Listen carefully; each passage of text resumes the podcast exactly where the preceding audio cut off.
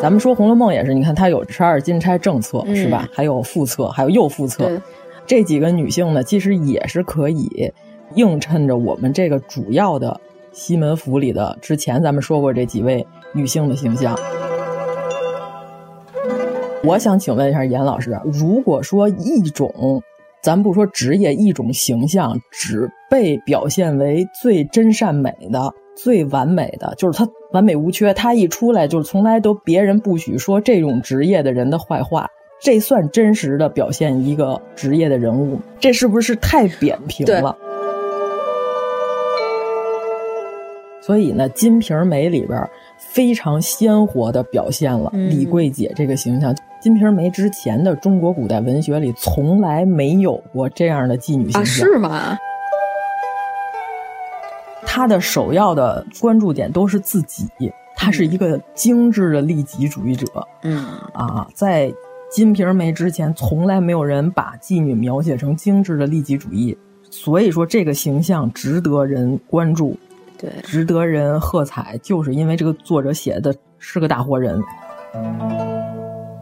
而且呢，这个吴银儿她本来是花子虚的令翠啊，令翠这个词儿呢，现在古装剧里的基本上不怎么用了哈。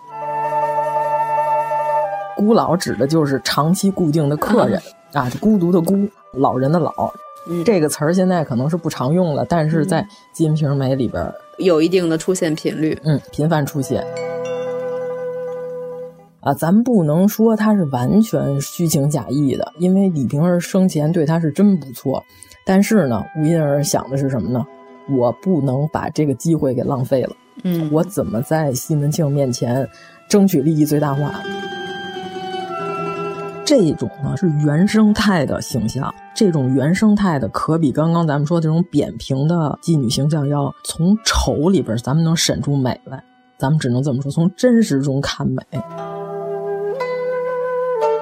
无论是李桂姐，无论是吴银儿，无论是郑爱月，这些女性，生存法则永远大于游戏法则。嗯但是呢，你别把这事儿当真了，咱们都是游戏人间的人，嗯你要当真了，这事儿就不愉快了。嗯你看，你把这事儿闹一大红脸，多不愉快，是吧？你以后怎么办呀？你不能永远不去夜总会，就你这任性。而且呢，还有他亲手做的点心，嗯，这个点心很重要，为什么呢？这个点心是酥油泡螺哎呦啊，著名的酥油泡螺。